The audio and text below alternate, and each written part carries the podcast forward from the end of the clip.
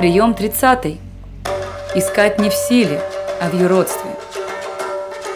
Если мы хотим настоящей силы Божьей, надо искать не в чести человеческой, а в юродстве.